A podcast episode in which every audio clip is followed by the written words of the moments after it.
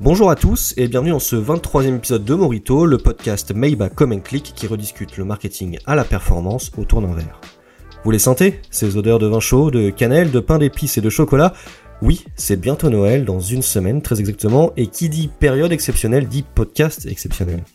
Trêve de suspense, cet épisode un peu spécial fera la part belle à l'entrepreneuriat, puisqu'au milieu d'aujourd'hui on accueille donc Norian Fredge, freelance dans le secteur de l'acquisition digitale, pour répondre à la question, être freelance dans la jungle de l'acquisition digitale, c'est possible ou pas? Bref, Norian, j'espère que tu t'es bien échauffé la voix parce que je pense qu'il y a un paquet de choses à dire aujourd'hui. Vous connaissez la recette. Bienvenue chez Come Click. Un morito?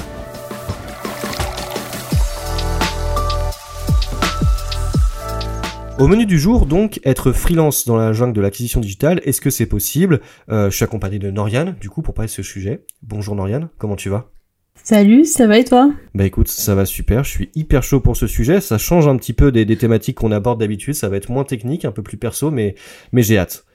Euh, Est-ce que toi, tu peux, du coup, pour commencer, euh, nous présenter ton activité dans les grandes lignes? Ouais, carrément. Euh, moi, je suis traffic manager en freelance, pardon. Mhm.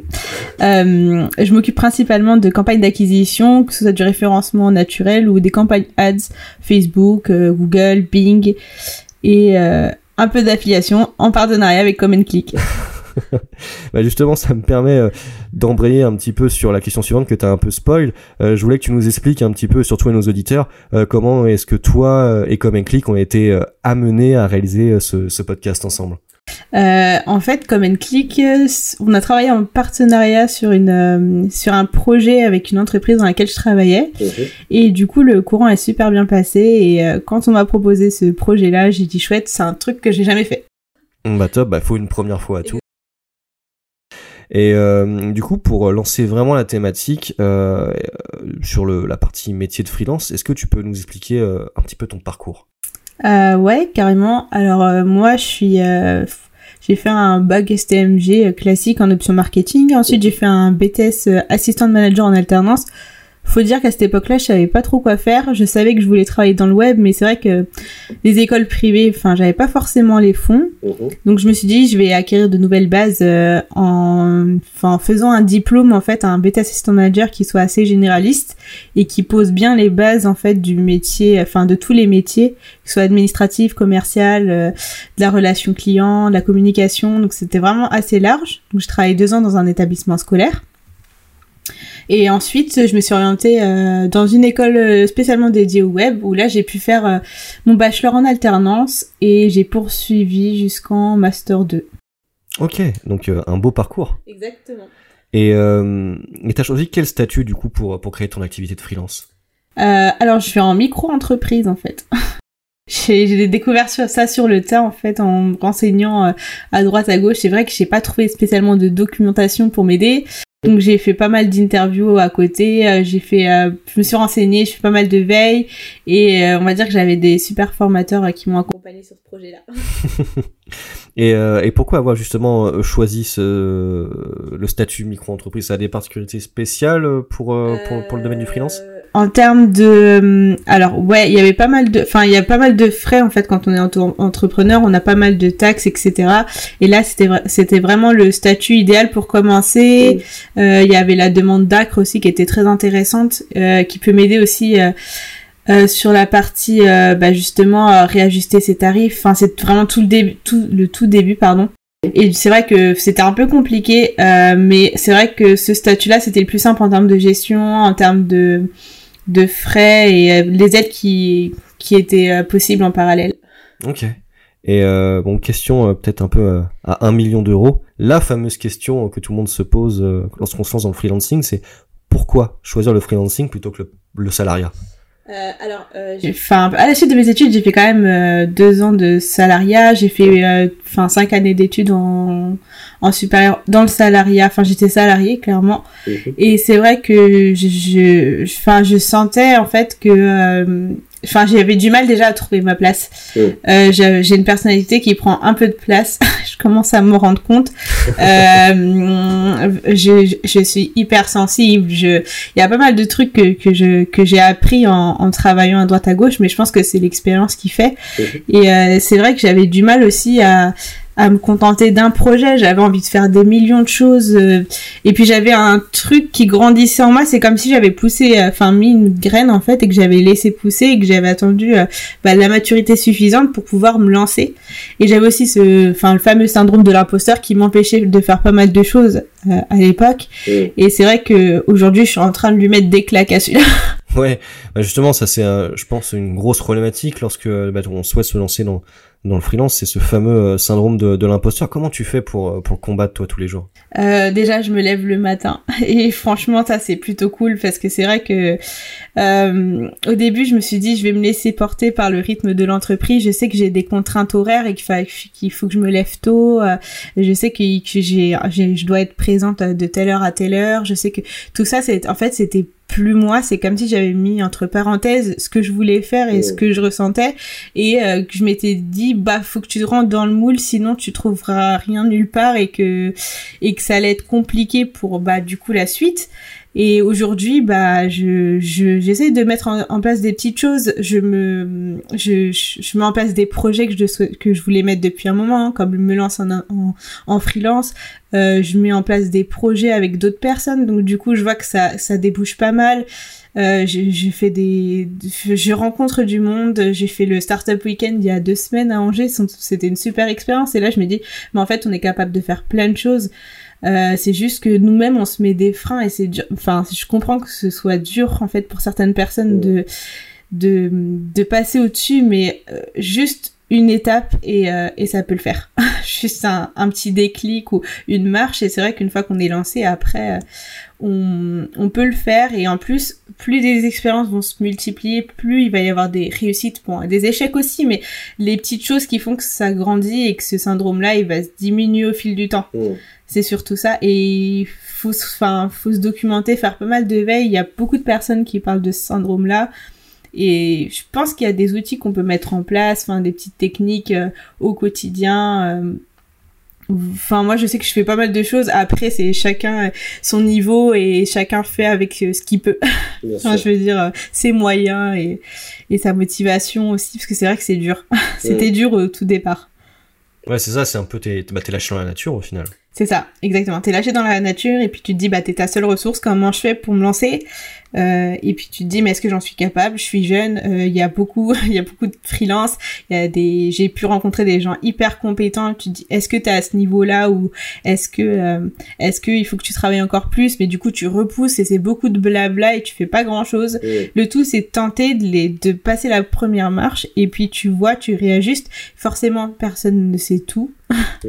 Euh, on a beaucoup de freelances qui, qui sont ouverts et qui peuvent t'accompagner, qui peuvent t'aider. Enfin, moi, je sais que j'ai demandé à, à deux, trois freelances, en fait, des conseils, etc. pour euh, checker un devis, euh, pour un taux journalier, euh, pour un projet, qu'est-ce que t'en penses Qu'est-ce qu'il faut que je pense à regarder quand je mets ça en place Parce, que- parce que c'est vrai que là où je travaille, c'était très procédurier. Il y a des choses qu'on faisait pas. Et là, je voulais travailler sur des pro- des projets beaucoup plus importants avec des, des entreprises enfin locales que je pouvais accompagner moi-même hein, quitte à me déplacer enfin me déplacer directement en entreprise euh, échanger avec les personnes. C'est vrai que c'est un truc qu'il faut tester mon test c'est aujourd'hui en plein réajustement aussi. Mm. mais euh, du coup euh, je réajuste au fil du temps en fait. Mm. j'ai pas une version j'ai 15 000 versions et et jusqu'à trouver euh, l'équilibre et le truc qui me correspond Du test and learn au final. Exactement. ça fonctionne pareil que les campagnes en fait. C'est ça. Et euh, tu disais tout à l'heure euh, que justement dans ce syndrome de l'imposteur, euh, ce qui faisait que tu avais ce syndrome-là, c'était que bah en face, des fois, tu te retrouvais face à des professionnels qui avaient euh, beaucoup plus de compétences euh, Ouais. que toi. Euh, et que c'était un truc sur lequel il fallait aussi bah, travailler, se dire qu'effectivement on progresse tout au long de sa vie. Moi, ce que je voulais savoir, c'est lorsque tu es freelance dans le milieu de l'acquisition digitale et spécifiquement sur le métier de traffic manager, d'après toi, euh, quelles sont les qualités nécessaires pour faire ce type d'activité? Et deuxième question que ça sous-tend, c'est est-ce que le métier de freelance, euh, c'est fait pour tout le monde? Alors, les qualités, euh, il faut être passionné. Je pense que le- les métiers, euh, enfin, je pense que tout le monde peut être passionné par son métier. Euh, tout dépend des personnalités en fait. Mais euh, c'est vrai que moi, je suis une vraie passionnée du web. C'est vraiment ma passion. Je me rappelle quand j'étais en études supérieures encore, je bossais, euh, je faisais pas mal de bénévolat, de projets externes pour pouvoir progresser encore plus. Et c'est vrai que là, j'ai pu acquérir de nouvelles compétences hors dehors des cours et en dehors de, enfin, des expériences professionnelles en alternance. Donc c'est vrai qu'il faut être un vrai passionné et aimer faire ça en fait. Et, euh, et du coup, euh, la suite, je pense qu'il faut être un peu, enfin, un peu beaucoup organisé. C'est vrai que c'est euh, là, on a personne pour nous dicter notre organisation, euh, l'heure à laquelle on doit commencer, l'heure à laquelle on doit finir. Donc c'est vrai que j'ai dû mettre en place certaines choses, euh, tenir un agenda à chaque heure. Je sais ce que je dois faire.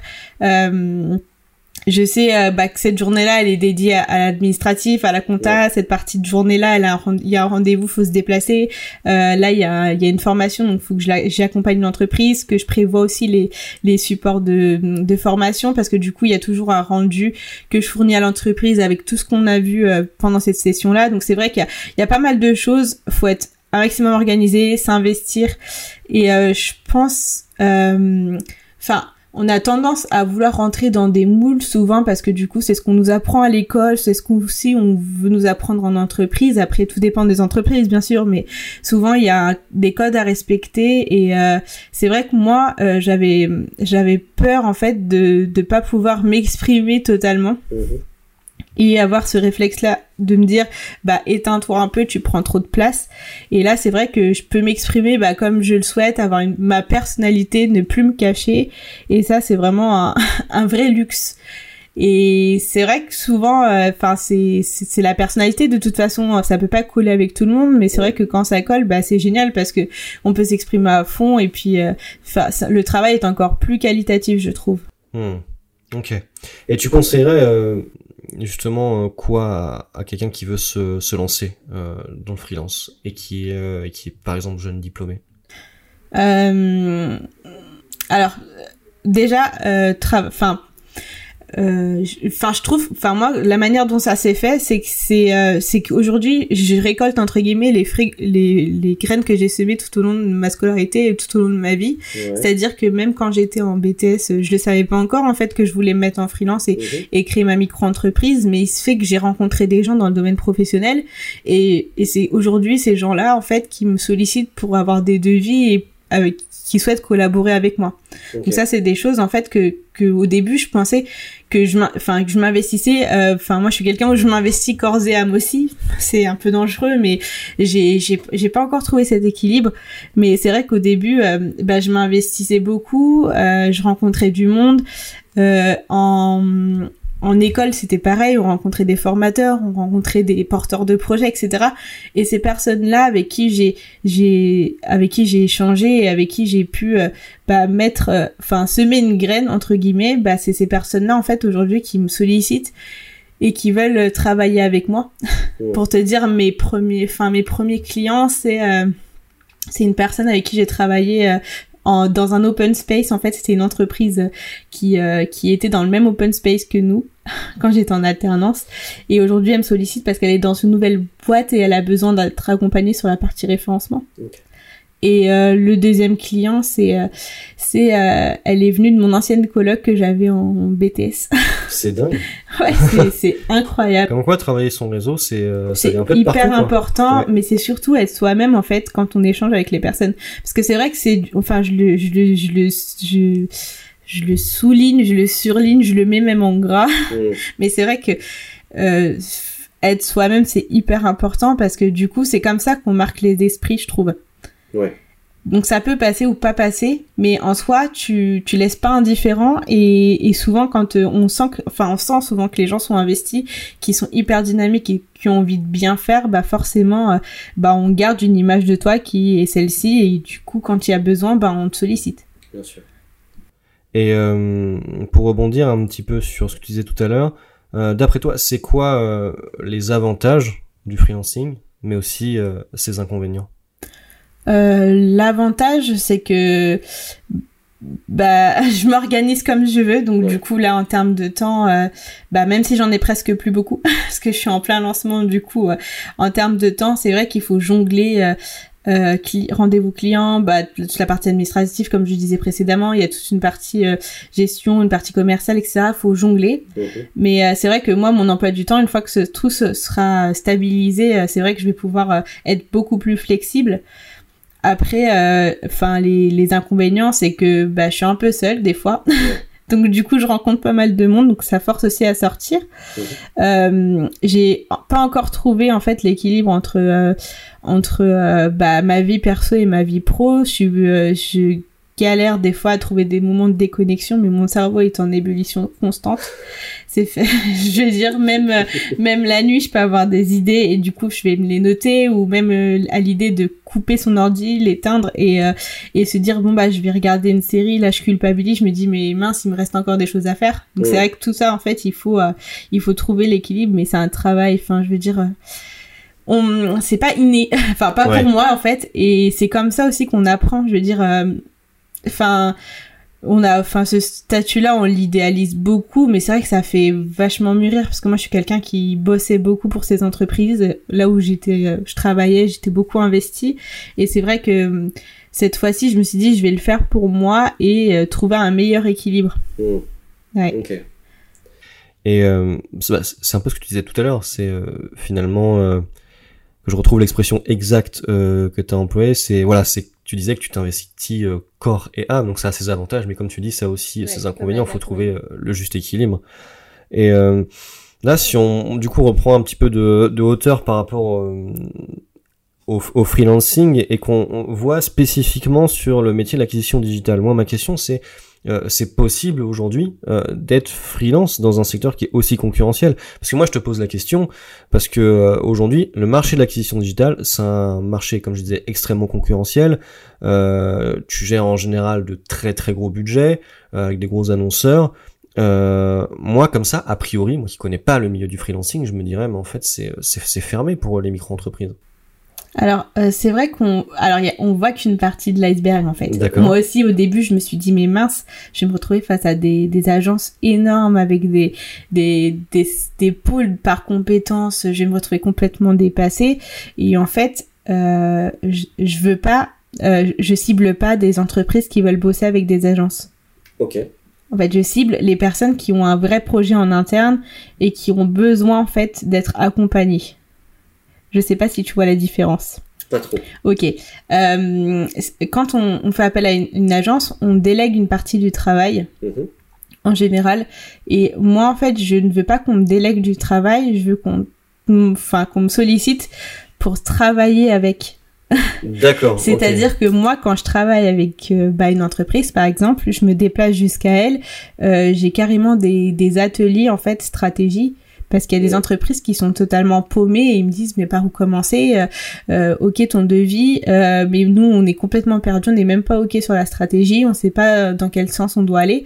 Et c'est à ce moment-là où j'interviens et je dis bah écoutez on peut se caler une matinée de travail ou carrément on prend des feutres, on prend on prend un, un tableau, on prend du papier et on on travaille ensemble sur votre stratégie. Une fois que ça c'est carré, du coup on réétablit en fait euh, toute la partie cahier des charges et devis. En fait c'est vraiment euh, Mm. les, les les personnes qui qui travaillent avec moi, elles sont vraiment acteurs de leur projet. Par exemple, euh, là j'ai travaillé pour une marque française euh, de jeux de société et en fait on a travaillé en étroite collaboration et et lui, il me disait qu'il souhaitait euh, plutôt travailler les annonces. Donc du coup, moi, je lui ai expliqué comment ça se passe. Et, et toute la partie paramétrage, c'est moi qui l'ai géré. Mais par contre, euh, lui, il s'est dit, bah, je vais rédiger mes annonces comme je le souhaite. Et du coup, c'est là où on a fait une, sorte- une sorte de fusion, en fait. Où on a, on a mis en place euh, ces campagnes ads en lien avec mon paramétrage et la rédaction des, des annonces qu'il souhaitait. Euh, qu'il souhaitait euh, promouvoir et moi j'ai fait quelques réajustements sur ces annonces là pour que ça colle parfaitement aux, aux, aux besoins.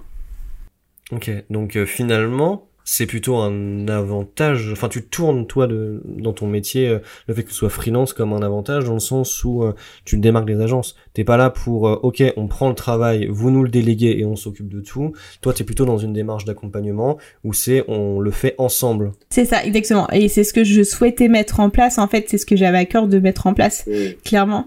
Euh, moi, j'aime bien que les, que les clients, quand ils ressortent, ils savent comment ça se passe quand euh, une campagne elle tourne, quand elle commence, pourquoi le budget est plus important, euh, pourquoi il y a un temps d'apprentissage, euh, comment ça se passe au niveau des conversions. Moi, je veux qu'ils soient totalement sensibilisés. Mm. Parce que je me dis que le jour où ils vont avoir un plus gros, bah, un plus gros projet à mettre en place, au moins ils vont dire bon bah on a ça, ça à faire et du coup là c'est une, enfin c'est encore une collaboration et un projet qui est encore un peu plus grand.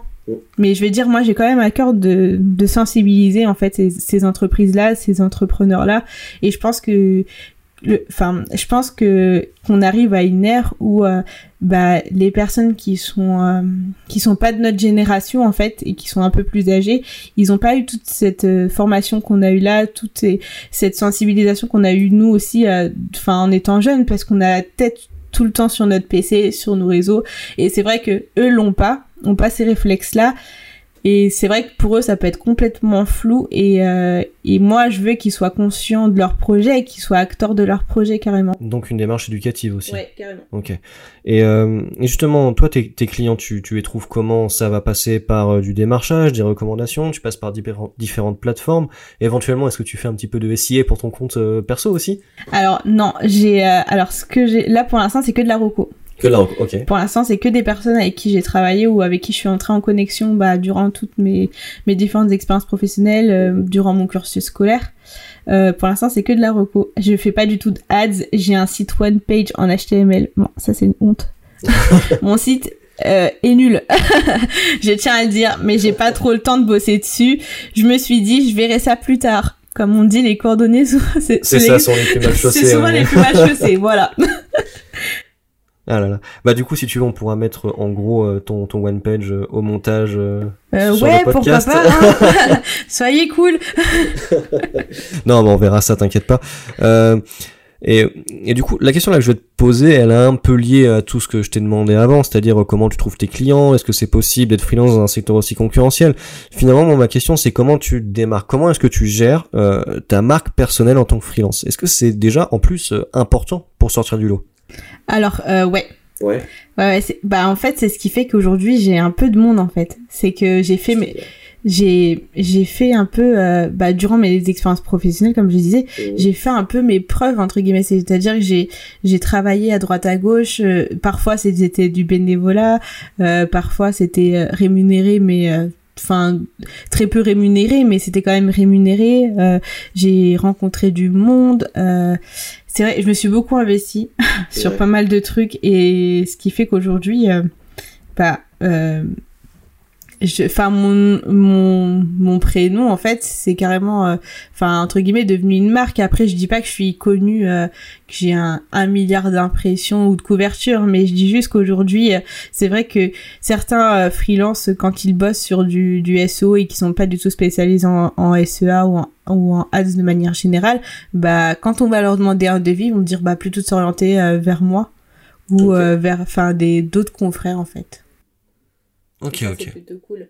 Bah oui, complètement. Et puis, euh, bah, comme mm. tu, comme tu le sais très bien, et comme nous aussi on sait très bien chez Common Click, euh, bah, vaut mieux avoir une, parfois une, une zone de chalandise assez restreinte, euh, avoir euh, moins de personnes, mais avoir, pour le coup, si on parle purement marketing, un trafic beaucoup plus qualifié au final. Bah, bien sûr. Après, enfin, c'est, c'est clairement ça, c'est que, bah, en fait, les gens, ils, ils, enfin, en étant soi-même et, enfin, s'investissant un maximum, les gens s'en rendent compte Clairement, ils savent, euh, même durant des sessions de formation, j'étais pas encore diplômée et, et c'est vrai que on, on, avait des formateurs avec qui bah ça passait bien et aujourd'hui bah c'est vrai qu'ils sont toujours à, à, me faire des recommandations, des, des préconisations, euh, à me dire euh, bah cette piste là tu devrais l'améliorer, cette là celle-ci elle, elle est elle est cool, tu devrais la garder. Enfin il y a pas mal de choses et mine de rien bah ça plus ça plus tout le monde que enfin tout le monde toutes les personnes qu'on rencontre qu'on rencontre euh, durant toute euh,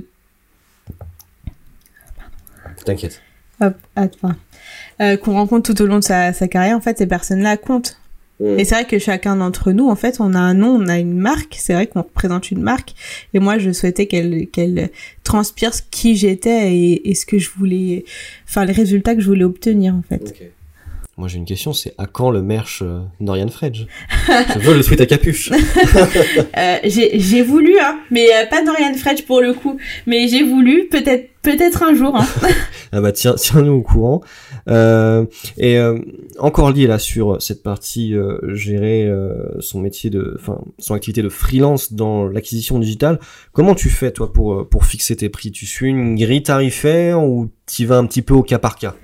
Euh, avant de me mettre en freelance, en fait, j'ai euh, acheté un, bouquin euh, qui, enfin, qui venait de sortir justement de Lise Sliman. C'est une freelance aujourd'hui qui propose des formations pour devenir freelance justement avec les bons réflexes, comment constituer son son tarif, etc. Et c'est vrai que je me suis basée sur ces informations là et je me suis dit bah on part sur cette base de là et puis on réajustera au fil du temps. Okay c'est c'est du test and learn encore une fois. Euh, quand en termes de, de tarifs, quand en termes de temps, parce que c'est vrai quand on fait un devis, on facture du temps. Et c'est vrai qu'au départ, on se dit mais combien de temps ça me prend pour faire ça, mais combien de temps ça me prend pour faire ci ou ça? Et du coup euh, là, bah on fixe euh, du temps et on se dit bah les prochaines fois, voilà, je mettrai je mettrai un, un peu plus de temps. Mmh. Je mettrai un peu plus de temps et euh, au final euh, du coup, c'est comme ça que tu te réajustes. Ok. Mais c'est vrai que c'était un peu compliqué. Euh, je vous conseille, si vous, voulez devenir freelance, c'est le livre de Liz Sliman, La Minute Freelance, qui est très très chouette. Et il y a pas mal d'exercices qui vont euh, t'aider justement à te positionner sur le marché vis-à-vis des concurrents, stabiliser ton, ton entreprise, parce que clairement tu es une entreprise, et, et, et trouver ton, ta place. c'est surtout ça. Un livre du coup qui a l'air hyper intéressant bah, pour toutes les personnes qui, qui, veulent, euh, qui veulent se lancer. Et euh...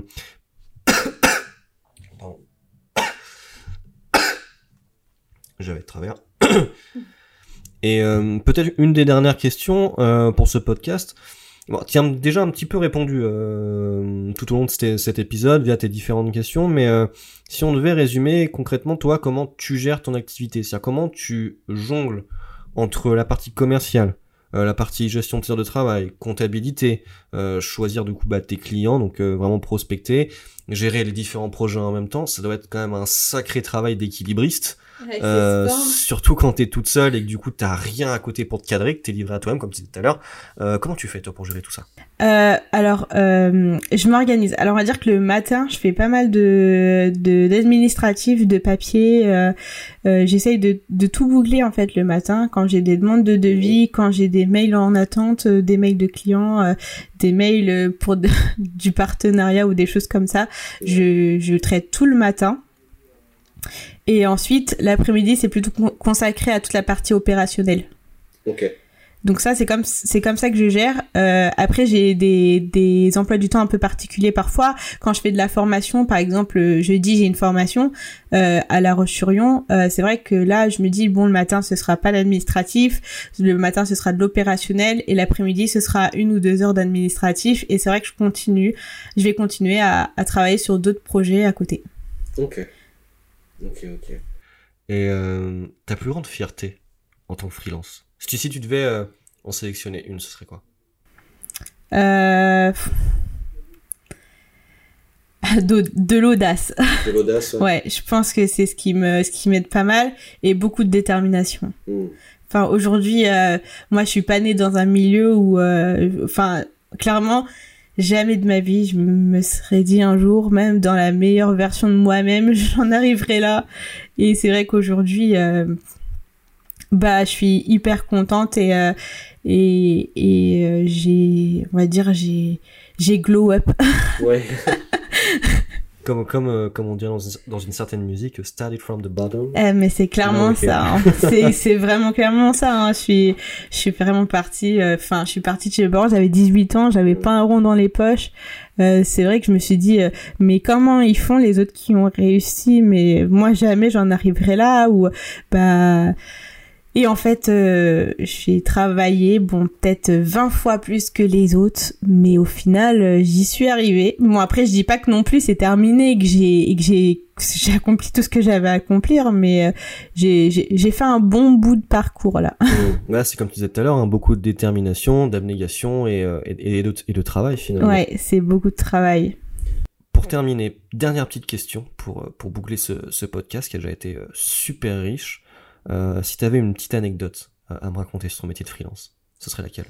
Euh, Sur mon métier de freelance, euh... comme ça, euh, j'en aurais pas tellement parce que du coup, je débute tout juste. Mais euh, c'est vrai que enfin, je vais plus parler de moi personnellement. Je suis pas quelqu'un qui a été très scolaire de base, mm. et c'est vrai que quand je suis arrivée à l'école, c'était très dur. J'ai toujours visé, euh, enfin, c'était juste d'atteindre la moyenne, c'était très compliqué. Et je me rappelle en, en quand j'étais euh, au collège, on voulait me réorienter vers un bac pro ou euh, un CAP plutôt. Et c'est vrai que là, je me suis dit, ben, quel est le problème? C'est que j'avais pas forcément le niveau en fait pour être là.